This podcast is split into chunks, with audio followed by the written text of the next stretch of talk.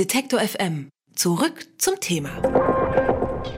Heute, vor genau 100 Jahren, am 19. Februar 1919, ist Marie Juratsch als erste Frau im Reichstag ans Rednerpult getreten und hat vor dem Parlament eine Rede gehalten. Seit 100 Jahren können Frauen sowohl wählen als auch gewählt werden. Seit zwölf Jahren wird Deutschland von einer Frau regiert. Trotzdem sind heute, 100 Jahre nach der Rede von Marie Juratsch, Frauen im Parlament weiterhin unterrepräsentiert.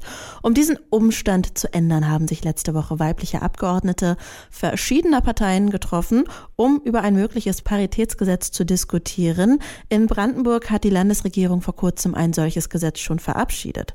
Ob und wie eine bundesweit einheitliche Regelung wirksam sein könnte, um mehr Frauen ins Parlament zu bringen, darüber spreche ich mit Silke Roth-Laskowski. Sie ist Professorin für öffentliches Recht, Völkerrecht und Europarecht an der Universität Kassel und hat an dem Paritätsgesetz in Brandenburg als Sachverständige mitgewirkt. Hallo, Frau Laskowski. Hallo, ich grüße Sie. Im Deutschen Bundestag machen Frauen nur 30 Prozent der Abgeordneten aus. In den Landtagen sind es noch weniger. Und das, obwohl ja mehr als die Hälfte der Wahlberechtigten weiblich sind. Wie kommt es dazu? Das liegt schlicht daran, dass zu wenig Frauen nominiert werden und für die Parlamente kandidieren dürfen, weil die Parteien die Kandidatinnen und Kandidaten ja dann auf die Listen setzen oder in die Wahlkreise, weil eben die Parteien zu wenig Frauen nominieren.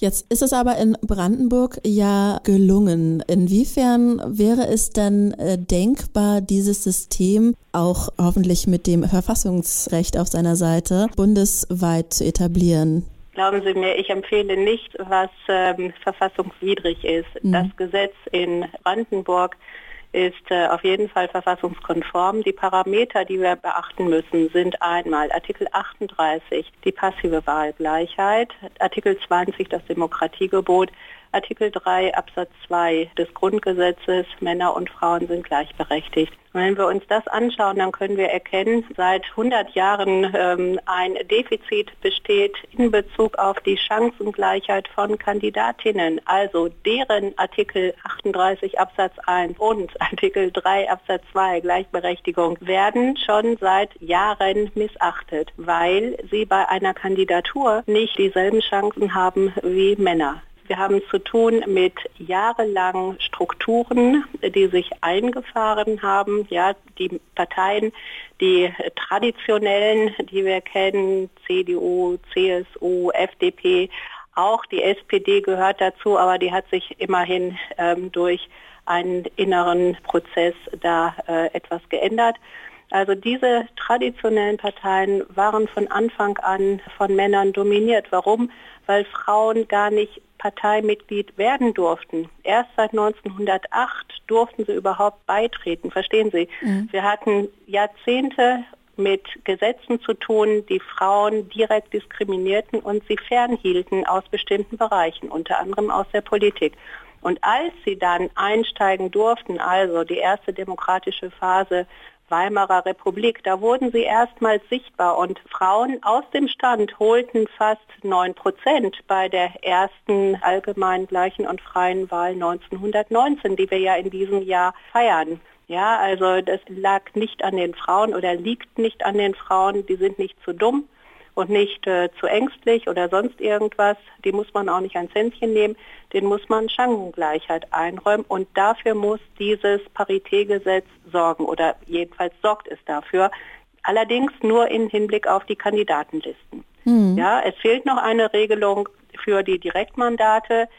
Die war ursprünglich in dem Gesetzentwurf der Grünen enthalten, konsequent und auch verfassungsgemäß. Die wurde dann im Rahmen dieses merkwürdigen Kompromisses, als sich Rot-Rot einschaltete, also die SPD und die Linke, wieder herausgenommen, angeblich aus Angst vor Verfassungswidrigkeit. Aber wissen Sie, hasenfüßig ist der Gesetzgeber immer nur dann, wenn er hasenfüßig sein will. Inwiefern ist es denn aber auch eine ähm, strukturelle Frage? Also Parteistrukturen müssen sich ändern Dafür brauchen wir ein Gesetz, denn freiwillig hat sich, nehmen wir jetzt die Bundesrepublik, in 70 Jahren überhaupt nichts verändert. Wenn die Strukturen so eingefahren sind und an oberer Stelle die Herren sitzen, die sich nicht darum scheren, um diese Kritik, dann verändert sich nichts. Also wir müssen die Strukturen knacken mit Hilfe von Gesetzen. Und ich darf noch mal daran erinnern, Gesetze sind nichts, wofür wir uns entschuldigen müssten in der Demokratie. Hm. Gesetze sind das vornehmste Instrument der Demokratie. Wie glauben Sie sich, wird sich die Politik, die Parteienlandschaft, die Politik verändern? Ich glaube, dass sich, ja, wenn Frauen eben den Anteil auch in der Politik einnehmen, den sie in der Gesellschaft einnehmen, dass sich da eventuell auch politisch einiges verändern würde. Was, wie, wie stellen Sie sich das vor? Zunächst einmal würde sich der Ton ändern. Man würde sehr viel sachlicher miteinander umgehen müssen und müsste sich auch gegenseitig ernst nehmen. Ja, daran hapert es hier und da doch immer noch. Das ist das eine. Die Themen würden anders ausgewählt werden, denn schauen Sie sich die Themen der Politik heute an. Alle Themen, die die Gleichberechtigung von Frauen betreffen, also Entgelt, Diskriminierungsbeendigung, ja, dieses Thema, das seit 70 Jahren bekannt ist, schon der Parlamentarische Rat 1948, 49 diskutierte darüber das war das Gremium, das ähm, berufen wurde, um das Grundgesetz, also unsere Verfassung äh, zu formulieren. Schon dort wurde darüber diskutiert.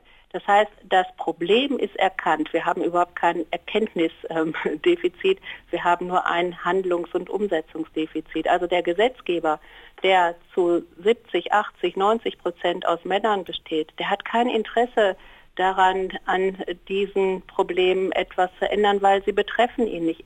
Äh, sie, äh, er sieht sie nicht, ja, oder er will sie nicht sehen. Ja, mhm. denn dadurch kann sich natürlich auch äh, für die Männer dann etwas ändern, wenn Frauen auf einmal genauso bezahlt werden wie sie. Ja, also mhm. etwa ein Viertel zu wenig verdienen wir alle im Durchschnitt in der Bundesrepublik Deutschland. Wenn ich sage wir alle, dann meine ich alle Frauen. Helfen wir dem Staat, seine Augen zu öffnen. Und das gelingt am ehesten, wenn eine ausreichende Anzahl von Frauen in allen Gremien zu finden ist, äh, die in der Demokratie etwas zu entscheiden haben. Zuvörderst die Parlamente. Äh, das sagt Silke Roth-Laskowski. Sie ist Professorin für öffentliches Recht, Völkerrecht und Europarecht an der Universität Kassel und hat an dem Paritätsgesetz in Brandenburg als Sachverständige mitgewirkt. Und mit ihr habe ich über ein mögliches ähnliches Gesetz auf Bundesebene gesprochen. Vielen Dank für das Gespräch. Ich danke Ihnen. Hat Ihnen dieser Beitrag gefallen? Dann bewerten Sie uns doch gern bei iTunes. Wir freuen uns über viele Sterne in den Bewertungen und Kommentare zu den einzelnen Podcasts.